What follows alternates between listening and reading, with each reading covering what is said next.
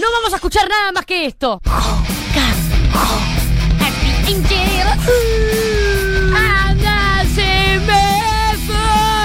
¡Subila!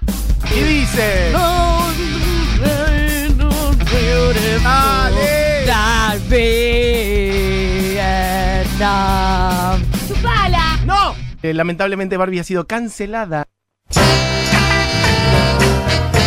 Ok, después de eso, acá estamos teniendo un debate interno. Diego dice que eso sonó al aire. Yo digo que no, no me acuerdo de que haya sonado. Sí, sonó. Juli Matarazo dice que sí. Ok, bueno, evidentemente yo ya no tengo memoria. Bueno, perfecto. Eh, con esa introducción no hay mucho más que agregar. Barbie Recanati is on the line. Barbie, ¿cómo estás? Ay, no me representa ese corte que hicieron de mí.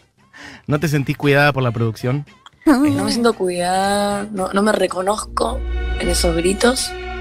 Eh, es verdad, No. casi nunca, nunca gritas, es cierto. Debe haber sido una Sí, excepción. Sacada de contexto, creo. Eh, me parece que, que hay como, no sé, ¿no? Como Una voluntad una intención. daño. Sí, sí, sí. Como una intención medio específica de querer di- difamar tal vez mi- mis formas y mis modos, que a veces puede que no sean los mejores sacados de contexto, pero que en contexto se entiende que tiene que ver con algo más de entusiasmo que de agresión. Bueno, ¿No? eh, te pedimos disculpas desde, desde la producción. Eh, en nombre de Diego Vallejos, vamos, entonces la semana que viene quiero otro, otro Diego, perfecto. Diego se compromete a hacer otro en donde parezcas eso, una y me encanta que digo parezcas.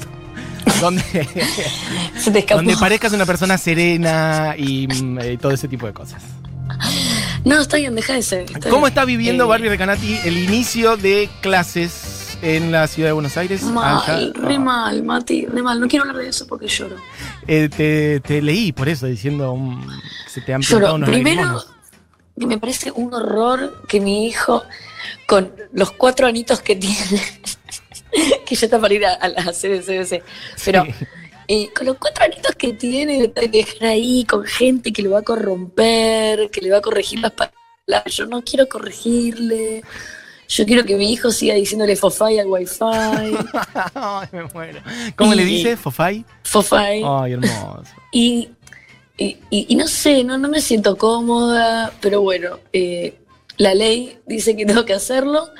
Y por otro lado, me encuentro con esta situación de que, nada, eh, mi hijo eh, va al colegio público y, y me tocó uno que justo no va a arrancar las clases porque no está eh, preparado. Ah, ok. O sea que no arranca.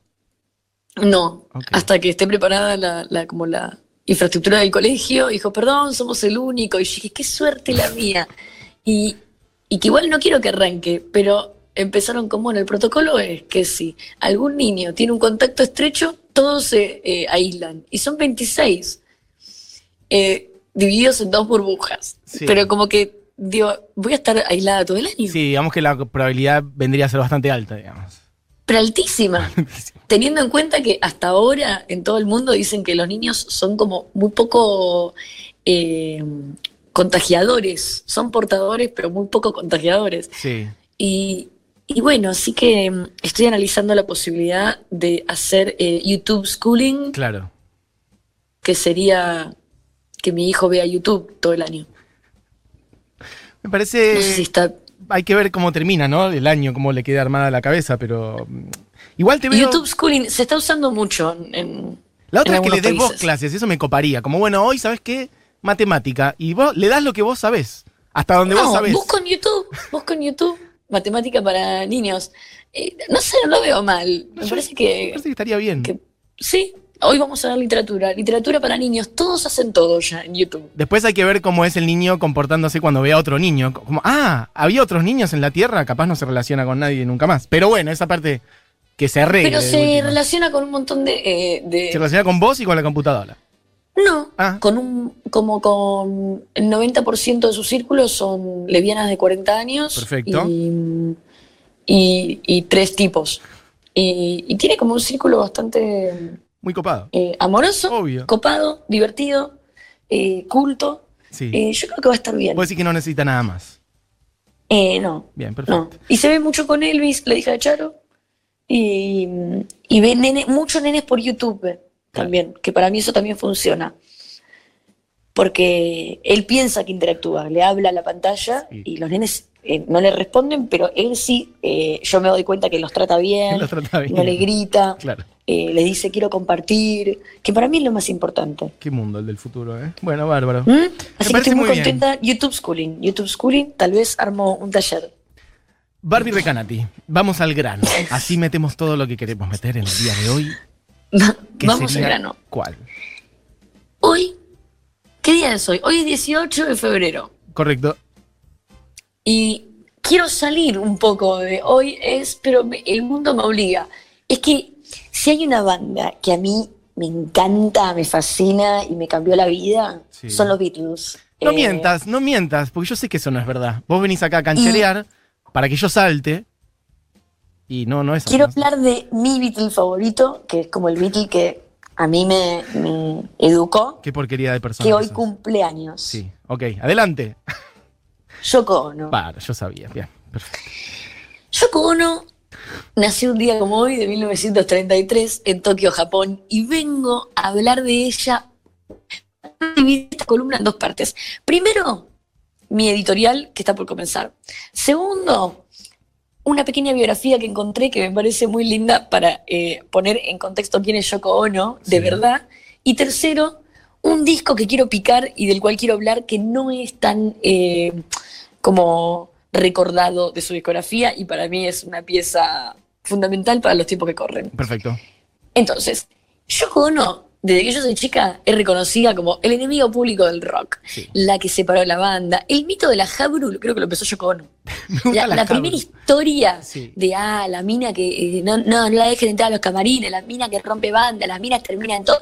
Yoko Ono, Sí, total. que le quemó la gorra a Lennon, le llenó la cabeza, los Beatles se separaron. La realidad es tan lejana a esto. Sí. No sé cómo siempre terminamos en una persona que a mí no puedo con esta persona y lo voy a volver a aclarar siempre que hablo de esta persona, lo digo acá al aire, no quiero que nadie después me escriba por privado o me pare en la calle y me diga, no entendí nada vos. No necesita que lo defiendan, es una de las personas más ricas de la industria musical al día de hoy. Tiene todo el- el mundo lo ama.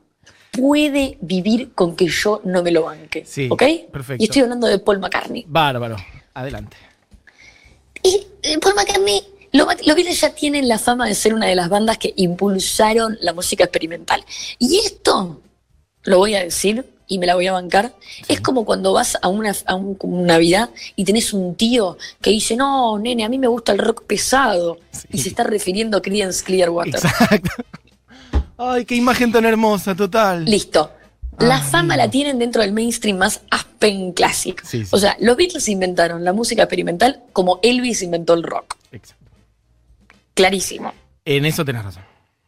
argumentos. Lennon empieza a meterse con Yoko eh, como en el 66, la conoce. Para ese entonces, Yoko Ono ya era, pero de un nivel. Vanguardias. Ahora cuando entra ahí en la biografía, Sí. no, no, pero ustedes no entienden lo que ya Yoko Ono era antes de conocer a Lennon. Es como que estemos hablando de que el Piti conoció a Juana Molina. Sí, sí, sí. sí. Obvio, el Piti es un rockero reconocido, estadios, con una sensibilidad hermosa. ¿Qué? Guitarra eléctrica, rock and roll. Pero Juana Molina eh, fue la primera artista argentina a aparecer en la, creo que es la única artista argentina, en aparecer en la batea de Tower Records en Indie Music. Sí. O sea, es, bueno, son dos cosas distintas, pero muy importantes en cada ámbito. Y además trayendo flashes de distintas disciplinas, ¿no? A- para De agregar. Otras totalmente. artes también. Eso a mí me parece súper interesante. No es que es solamente la Sí. música, sino como Y a- disruptiva en un montón de áreas. Y acá las dos artes que se dividen, a mí me encanta este tema, porque son dos artes que se dividen que una no es menos importante que la otra, de ninguna manera. Las dos necesitan coexistir y convivir, porque una es el arte ya masticado del pop mainstream. Porque vos decís, los Beatles, los Beatles es la banda más importante de la música. Es la banda que más se escucha en la radio, es la banda más reconocida, es la banda más esto, más lo otro, bla, bla, bla. Pero todo lo que sucede en la música que vos escuchás hoy por hoy es gracias, por un lado, a los Beatles, que está el pibe que escuchó a los Beatles, que se puso a escribir canciones, Sí. y a la vanguardia de la música experimental, que es lo que hizo que un montón de personas salieran, mearan afuera del tarro e inventaran 800 veces géneros musicales. Y que el rock se reinventara y la música se reinventara constantemente, no fue gracias a que, no sé, eh, eh, Frank Black estaba escuchando eh, Let It Be. No, son músicos que de repente encontraron a la Velvet Underground, ¿entendés? Encontraron Can, encontraron el No Wave, encontraron a Lia Lunch, encontraron Sonic Youth. Se van como reinventando los géneros. Sí, sí, Y la claramente música los Beatles- experimental es muy importante. Exacto. Están sobre representados como inspiración, ¿no? En general, como si hubieran inventado todo, como si todo el mundo le debiera cosas a los Beatles. Que es cierto Sí, que tiene una influencia muy importante, pero no son todas las líneas, claramente, ni por asomo, ni de, ni de la- es la banda, ay, no hay que quitar, o sea, es la banda que popularizó también todo eso. Y eso es muy importante. Es la banda que llegó al mundo entero, es la banda que contagió, es la banda que, la banda más masiva del mundo y la que más influenció. Pero después vos a los costados tenés un montón de gente que no es conocida porque no te tranza ni un gramo, no se saca ni una foto de prensa. Te dice, no, yo de este antro no salgo ni en pedo y esto lo hago para 20 personas. Y es la gente, bueno, no voy a irme por la rama porque hoy es Yoko Ono. Bien, perfecto. McCartney dice que la de 67, la canción Carnival of Lights, que es una canción que dura unos 14 minutos, experimental, Sí. y contó a la BBC hace un par de años que le dijo al grupo que reunieran todas las cosas, les pegaran y gritaran y tocaran todo al mismo tiempo, y que no tenía que tener sentido alguno. Y que esto fue inspirado por los compositores John Cage y Carles Stockhausen. Música concreta, siglo XX.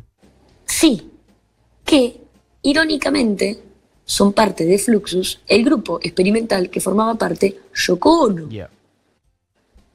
O sea, Yoko Ono era compañera de John Cage y de estos chabones que estaban siendo la vanguardia de lo experimental antes de que existiera, con- tenía que ver un montón con el dadaísmo y con el no sentido y con meterse de repente, en todo lo que hoy ya lo vemos como algo que ya está Que recontramasticado. ya que está ay, hecho, sí, total. que venga una persona, las intervenciones Sí.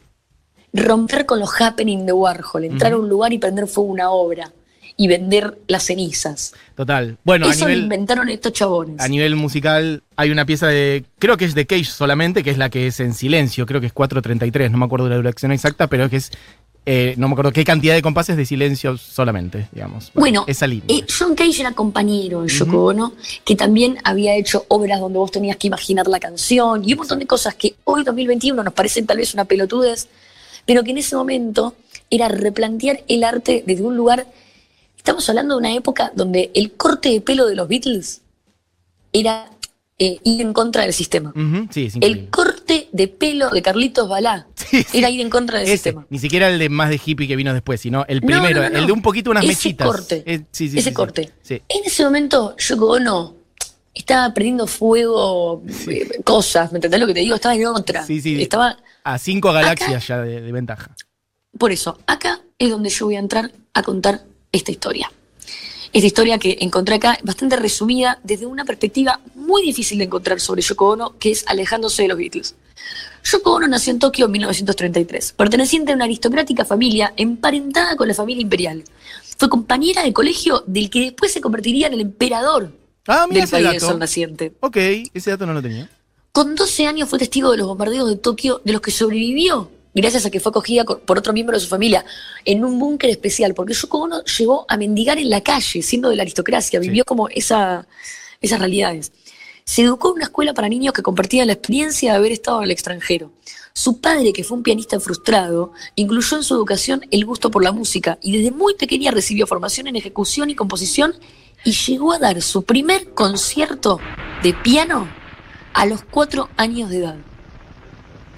Cursó estudios en la Facultad de Filosofía de la Universidad de Gakushин, de, de hecho, eh, de, de Gakushoin, que de hecho creo que es la eh, única mujer eh, que había hecho esto. Continuó su formación en Estados Unidos, pero las guerras siguieron eh, marcando su vida, ya que durante este tiempo Yoko fue influenciada por la ola de la intelectual- intelectualidad radical que se forjó tras la finalización de la Segunda Guerra Mundial. En Nueva York comenzó a asistir al Sarah Lawrence College para estudiar composición y poesía contemporánea y allí comenzó a interesarse por la vanguardia. En este momento McCartney y Lennon no se conocían todavía. Total. Una institución para mujeres liberales donde empezó su auténtica formación artística visitando galerías de arte y asistiendo a los happenings de la época, eh, como en el caso de Warhol. A principios de los 60, ahí se formaron los Beatles. Su loft era un punto de encuentro para realizar performance que incluía música, poesía y lecturas. En el 56 se casó con Toshi Ichiyama Nagi, un músico vanguardista japonés que a, de- a despecho de sus padres en señal de rebeldía. Se ve que pa- para la familia aristocrática de ella era lo menos y se casó ahí. Total. Estuvieron seis años casados. En el 62 contrajo nupcias con Anthony Cox. Ojo con esto. Un productor de cine norteamericano con el que su relación fue bastante corta. Si vos lees, hay muchas biografías de Yoko, sobre todo de la época, no de la época contemporánea, así que tienen que ver con los Beatles, que es que Yoko se separó de este tipo, quedó re loca, fue un neuropsiquiátrico. Ajá. Y el tipo se tuvo que hacer cargo de la crianza de la hija. Ellos tenían una hija que se llamaba Kyoko. Sí. Y que como ella estaba full con su vida, él la criaba. Ajá.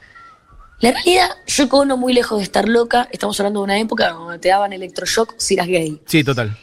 Y, y estamos hablando de Yoko Ono, que al día de hoy la mitad de la gente piensa que está loca.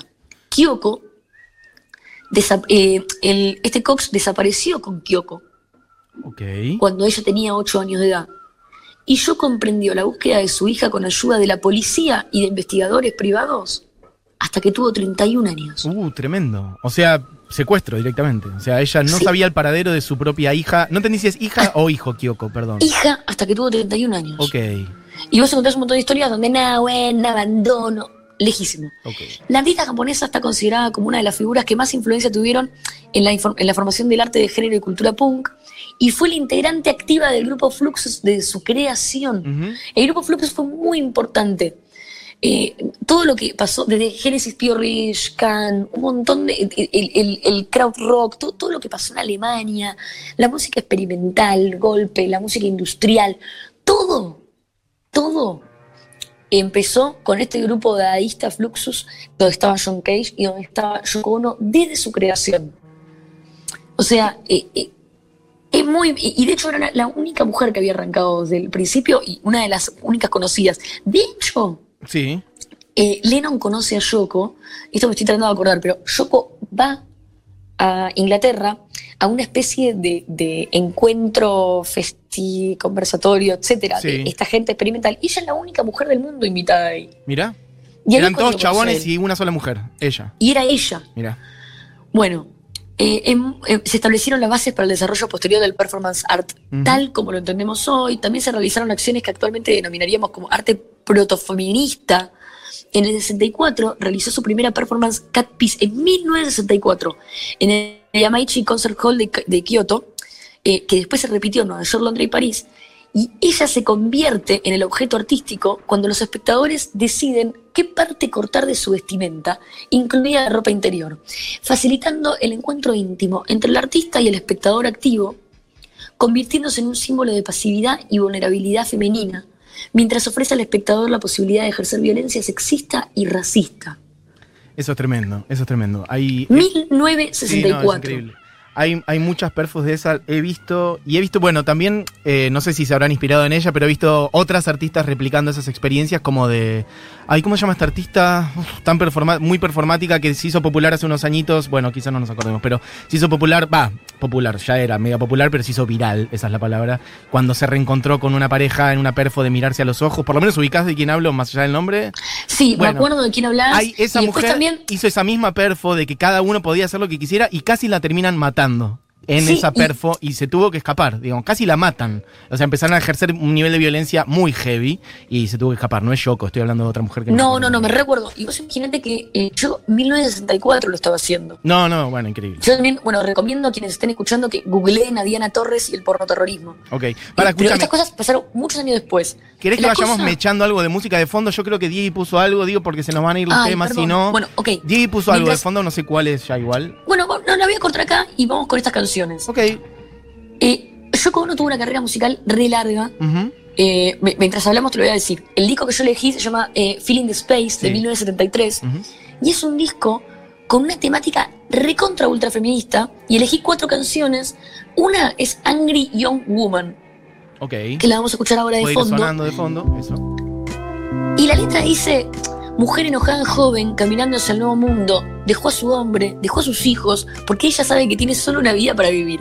Tres niños y dos abortos, jugó un poco con el piano hace 10 años, algunos textos de la universidad donde conoció a su marido, escuchaba a sus hijos llorando por comida, escuchaba a su hombre gritando por su camisa, piensa en los primeros domingos que pasó en el parque, o sea, es una canción tan políticamente incorrecta, Ujú.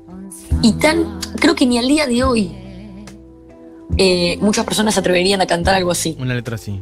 Ok. Ahora escuchamos un poquito. Sí. She left her man, she left her children. Cause she knows that she only has one life to live. Angry young woman with a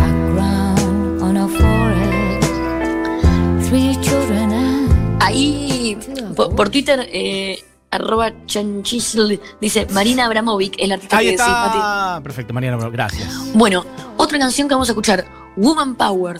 Woman Power eh, es tipo directamente, bueno, escuchás Woman Power, Woman Power en el estribo a full y, y la letra es, o sea, son todas muy literales, pero eh, eh, no cometiste ningún error, pero no sos presidente todavía, ¿no?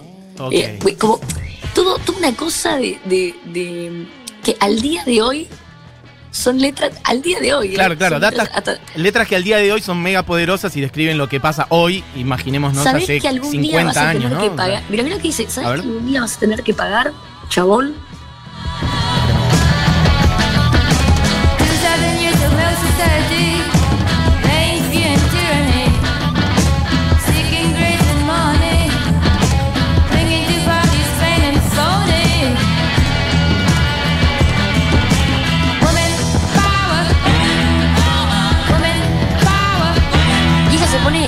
Se pone a gritar como, Total. eh, ¿sabéis que yo soy el presidente? Y además- como- una- esta es como re violenta contra, como, ¿qué tenés para decir? Como, ¿sabés que esta, esta la vas a tener que pagar? Y lo canta, ¿eh?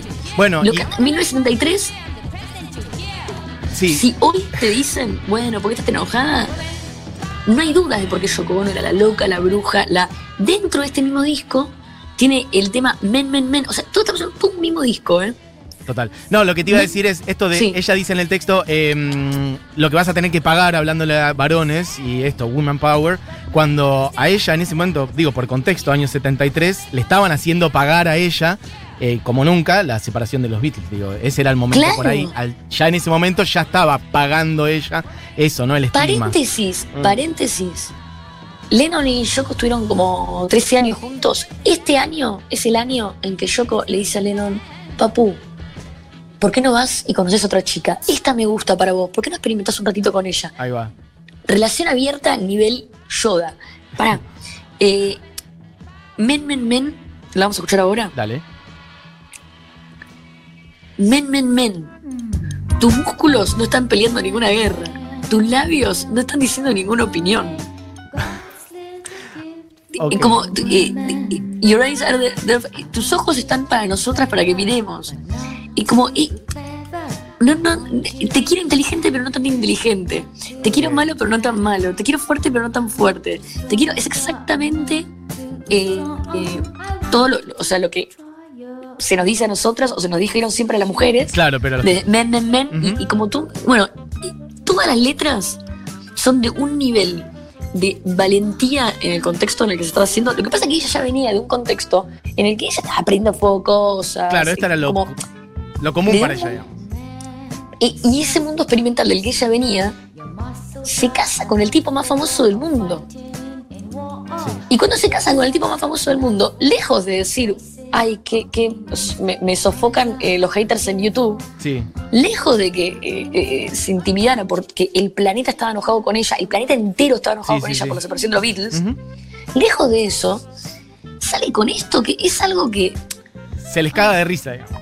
Pero es impresionante. Fabuloso, sí, sí, sí. Este disco, Feeling Después de 1973, es, pero es un manifiesto feminista. La canción con la que vamos a cerrar es eh, Women of Salem, Mujeres de Salem, Bien. que eh, ha- habla también de, o sea, de, de, mm, brujas de Salem y, y como reivindicando un poco eh, el como Bueno, la- las el brujas mito de Salem, ¿no? Claro. de- el sí, mito- total. sí, el, el- el mito de la brujería y todo desde, desde otro ángulo.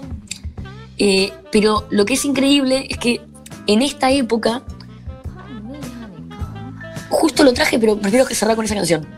Si no te pones a ver, sa- sacando esto que dijo McCartney, de esta canción que él había hecho, que después me fui por las ramas y no lo conté. Hizo esta canción, esta canción nunca se escuchó. Esta canción está grabada, supuestamente él le pidió permiso a los Beatles para publicarla, no se lo permitieron, al día de hoy no se escuchó. Aparentemente la tocaron alguna vez en vivo. Aparentemente, esto es después de que Lennon conoce a Yoko, Sí. y esto es inspirado en el, grupo vanguardista que formaba eh, Yoko, que era Fluxus. Más allá de esto, la realidad es que después hacen Revolution Number 9 Sí. en el álbum blanco, que el 78. Y Revolution Number 9, vos lo escuchás y es una.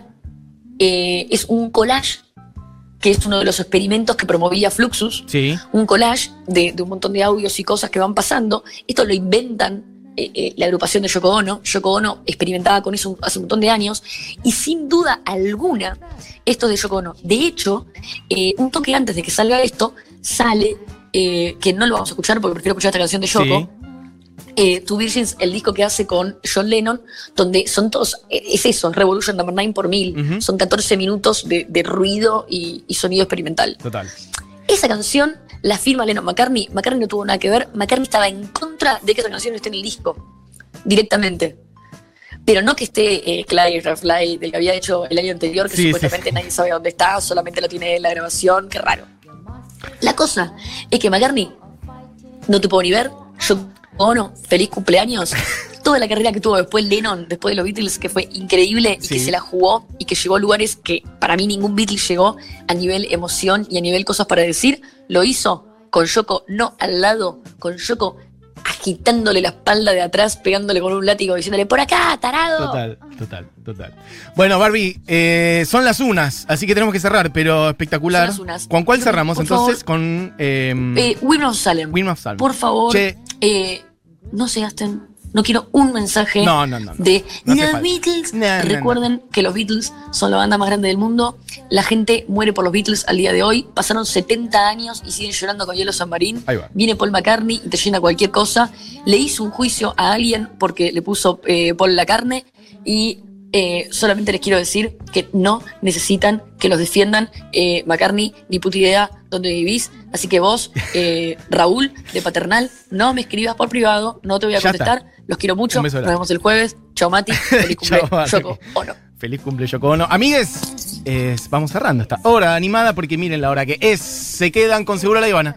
Con Julita Mengolini, Fito Mendoza Paz, Noli Custodio, ha pasado Barbie Recanati hablando de Yoko Ono, ha pasado un operador técnico llamado Diego Vallejos, producción ¡Qué de Juli! Matarazo y de Buji Eugenia Mariluz, mi nombre es Matías Mesoulama y un millón de mensajes, pero les mando un beso grande a todos porque se ha terminado el programa.